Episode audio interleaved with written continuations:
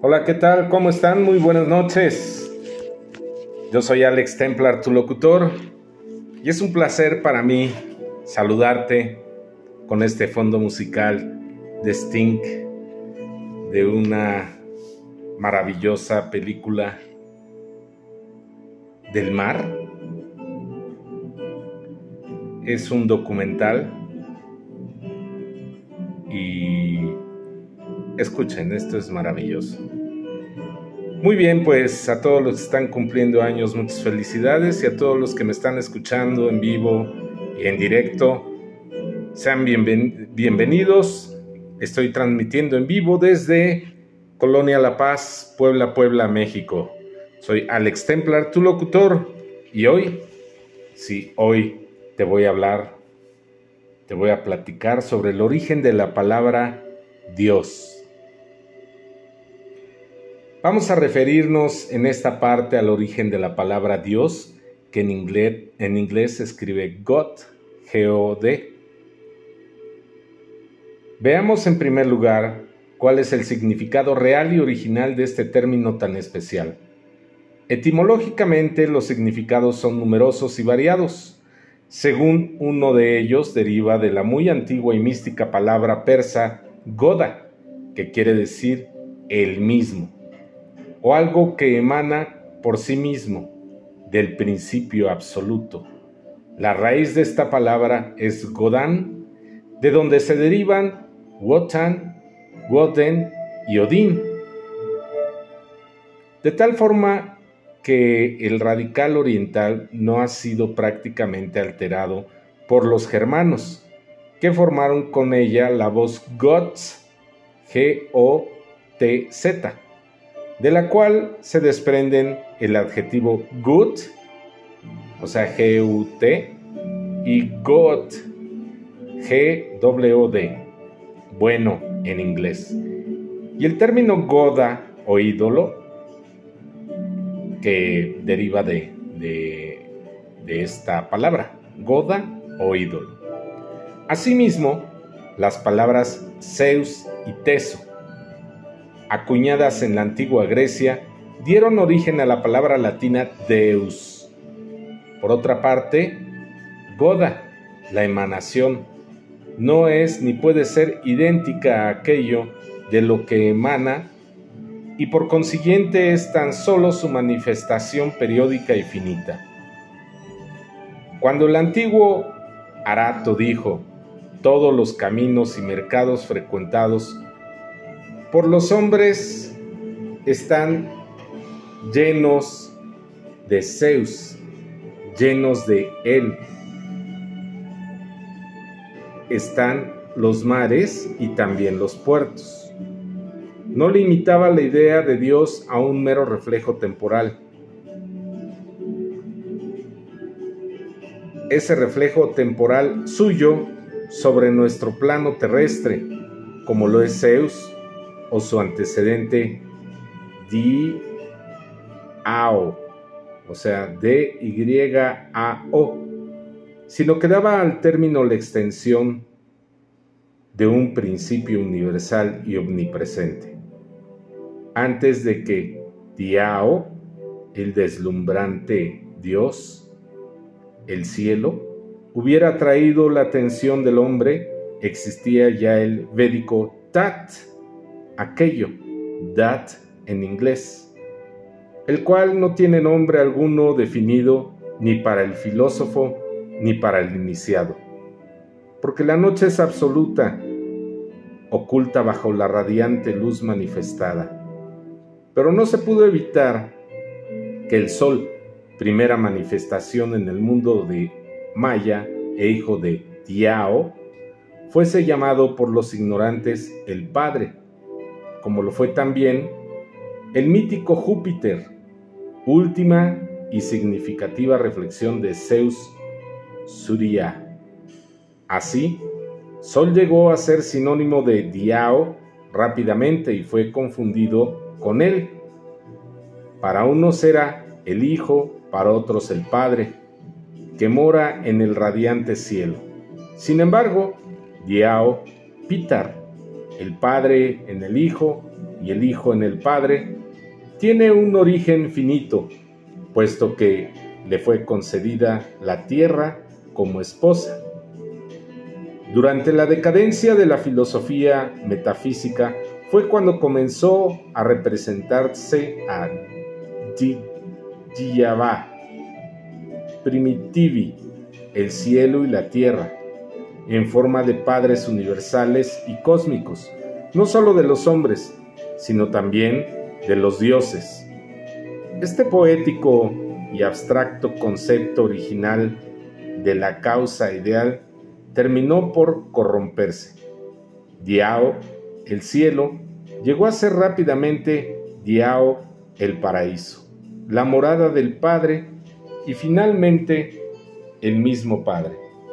Enseguida el sol fue transformado en símbolo del Padre y recibió el título de Dina Kara, el que crea el día, y de Bashkara, el que crea la luz, siendo desde ese instante el Padre de su Hijo y viceversa.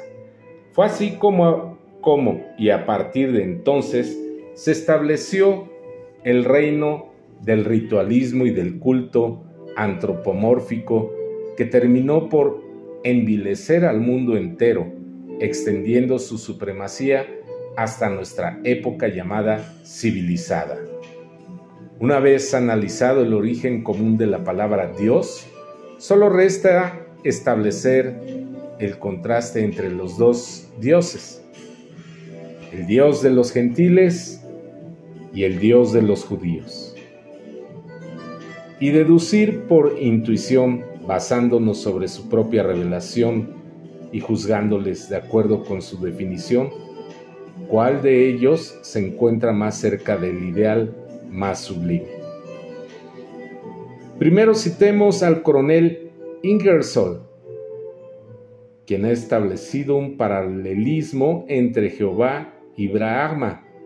Jehová oculto tras las nubes y tinieblas del monte Sinaí, dice a los judíos, no tendrás dioses ajenos delante de mí, no te postrarás delante de sus imágenes, ni las honrarás, porque yo soy Jehová, tu Dios fuerte, celoso, quien constató la maldad de los padres sobre sus hijos hasta la tercera y cuarta generación de aquellos que me aborrecen a fin de que me teman. Ahora vamos a comparar estas palabras con las que un hindú asienta en boca de Brahma y créanme que es una gran diferencia. Ustedes ya escucharán. Yo soy el mismo para todos los seres. Quienes sirven honradamente a los otros dioses me adoran involuntariamente. Yo soy el que participa en toda adoración. Yo, la recompensa de todos los adoradores. Ahora vamos a analizar ambos párrafos. El primero es un lugar oscuro en que se insinúan cosas que nacen del fango. El otro es grande como el firmamento, cuya bóveda está sembrada de soles.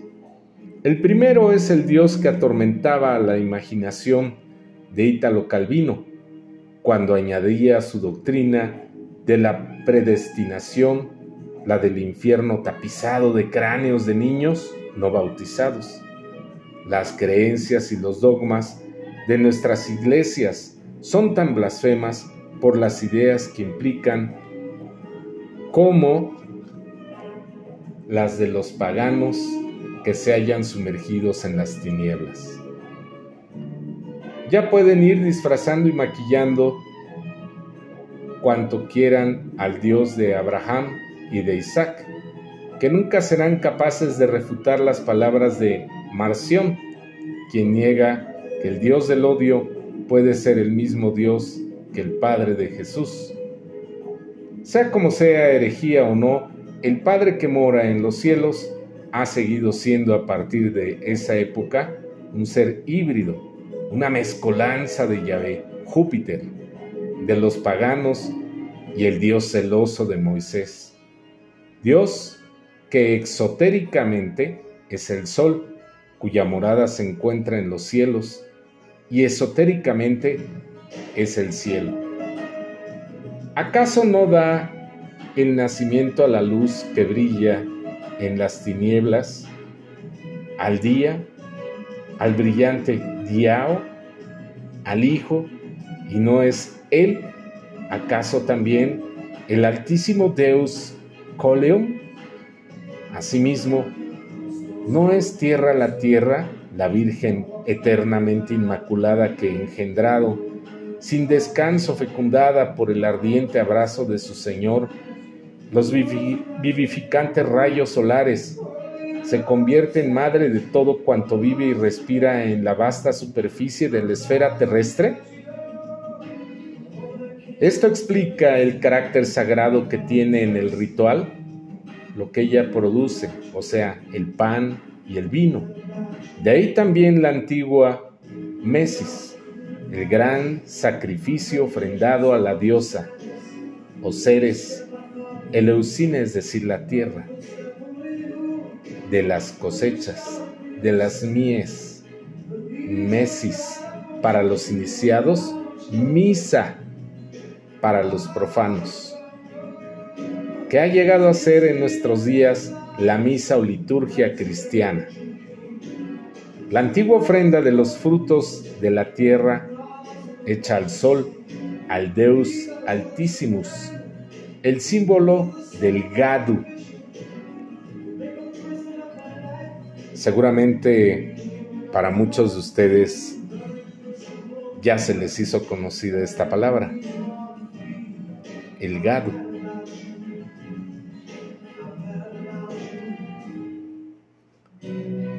De los francmasones contemporáneos llegó a ser la base más importante del ritual entre las ceremonias de la nueva religión, las parejas místicas, Osiris e Isis, el sol y la tierra de los egipcios, Bel y la cruciforme Astarte de los babilonios, Odín, Otor y Freya de los escandinavos, Belén y la Virgo paritura de los celtas, Apolo y la Magna Mater de los griegos, las cuales tenían igual significado, pasaron como representación corporal a los cristianos y fueron transformadas por ellos en el Señor Dios o el Espíritu Santo que desciende sobre la Virgen María. El Deus o Sol o Solus, o sea, el Padre, llegó a confundirse con el Hijo, el Padre, que brilla deslumbrador en la hora del mediodía, se transformaba al amanecer en Hijo, en cuyo momento se decía el que había nacido. Esta idea tiene su gran anualmente el 25 de diciembre, durante el solsticio de invierno, cuando según se decía, el sol, acabado de nacer, era igual para los dioses solares de todas las naciones. Natalis solis invicte. Y el precursor del sol resucitado crece y se fortalece hasta el equinoccio de primavera, que es cuando el dios sol comienza su curso anual bajo el reinado de Ram o del carnero Aries, la primera semana lunar del mes. En toda la Grecia pagana, se conmemoraba el día 1 de marzo, cuyas mnemonia se consagraba a Diana. Y dije bien uno, no es primero, es uno. ¿Ok? Muchos dicen primero de marzo, no señores, es 1 de marzo. Por idéntica razón, las naciones paganas celebran su fiesta de Pascua el primer domingo siguiente a luna llena del equinoccio de primavera. El cristianismo no solo ha copiado las fiestas del paganismo, sino también el vestuario canónico, cosa que es imposible negar. Eusebio confiesa en su vida de Constantino, diciendo tal vez la única verdad dicha en su vida, con el fin de hacer que el cristianismo fuera más atrayente para los gentiles, los sacerdotes de Cristo, adoptaron las vestimentas externas y los ornamentos utilizados en el culto pagano, y podría haber añadido que había hecho lo mismo con sus rituales y sus dogmas. ¿Y qué creen? Constantino fue el que instauró el cristianismo en la Roma. Y él no creía. Él no era cristiano. Le convenía para hacerse pontífice, para hacerse rey. Pontífice viene a ser o a significar puente. Y él estaba sobre todos los reyes. Y eso era lo que querían y mataron a mucha gente por el poder. Y se salieron con la suya. Bueno, a final de cuentas, él se hizo cristiano en el hecho de muerte, unos minutos antes de morir. ¿Cómo la ven mis queridos chavorrucos? Esta es la palabra de Radio Iskandar. Espero que para ti sea interesante y escuches estos podcasts que bueno, eh, nosotros pronunciamos las palabras pero no sabemos su origen definitivo. No sabemos qué significan o de dónde vienen. En el siguiente podcast te voy a hablar sobre las verdades de la religión de la sabiduría.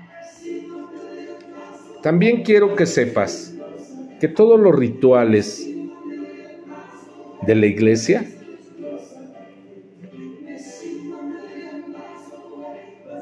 fueron copiados prácticamente de la masonería. Son prácticamente iguales todos los rituales. Te invito a que leas, te ilustres, busques y que siempre persista en ti la duda. La duda. No creas todo lo que se te dice, ni lo que yo digo, ni lo que te dicen. Investiga, pregunta y poco a poco develarás la verdad. Esto fue un podcast más de Radio Iskandar. Soy Alex Templar, tu locutor, y transmito en vivo desde Colonia La Paz, Puebla, Puebla, México, con este maravilloso fondo musical de Sting. Cómo me encanta este, este disco, de verdad te lo recomiendo. Es una maravilla de, de música que fue creada prácticamente para una, una película temática sobre el mar. Y el que se encargó de toda la musicalización para este documental fue Sting. Lo que está escuchando ahorita se llama One Word, Not Three te va a encantar el, el disco de Stink. Es muy bueno. Estoy eh, tratando de buscar la el nombre del disco. Déjame ver, creo que aquí aquí lo tengo.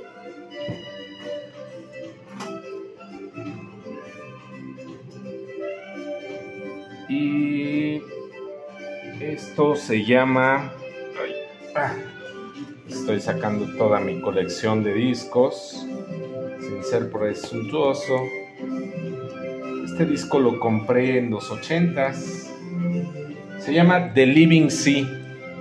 Y está muy bonita la portada porque tiene un arrecife Al fondo está un buzo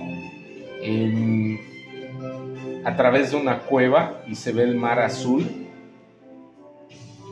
y está rodeado por una parte oscura y el coral rojo y amarillo. Recuerda, el disco se llama The Living Sea. Es una maravilla, te lo recomiendo. Muchísimas gracias. Gracias por estar aquí.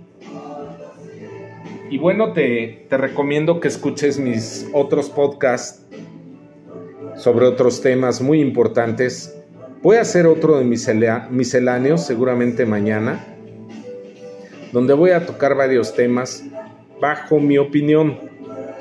Y lo aclaro para que, pues bueno, eh, son mis palabras, es mi pensar, es lo que yo creo y, y debe de haber congruencia. Entonces, tú sabes lo puedes escuchar y tú sacarás tu opinión, tus creencias, tus conclusiones y que te genere la duda, de eso se trata, para que tú investigues. Te agradezco mucho, de verdad te invito a que me escuches viernes, sábado y domingo a través de la aplicación Listen to, o sea, el número 2, Listen to My Radio. Bajas esa aplicación que es una carita con sus audífonos. Y después en el buscador vas a encontrar, vas a colocar la siguiente dirección, todo junto con minúscula. Radio Iskandar con I latina y K. Radio Iskandar. Punto radio 12345.com. Solo me vas a poder escuchar cuando estoy en vivo, transmitiendo en vivo. ¿Ok? Transmito en vivo viernes, sábado y domingo de 9 de la noche a 11, es decir, de 21 a 23 horas. Eh, los viernes, ahorita estoy con los 80s, creo que voy con 1988 me faltaría 89 y 90, dos programas más. El sábado es de DJ, vamos a ver qué, DJ tenemos invitado. Y el domingo continuamos con música de los 70s, en inglés y en, en español, ¿ok? Muchísimas gracias. Busca mis redes, soy Alex Templar, tu locutor, búscame como Radio Iskandar. Iskandar es con I latina y K. Bueno, dicen que el que mucho se despide, pocas ganas tiene de irse. Gracias, chavorrucos, a todos los que me escuchan en Europa, Asia, África, Sudamérica, Centroamérica, todo México, Estados Unidos, Canadá y al infinito y más allá. Fuego. Gracias y muy buenas noches.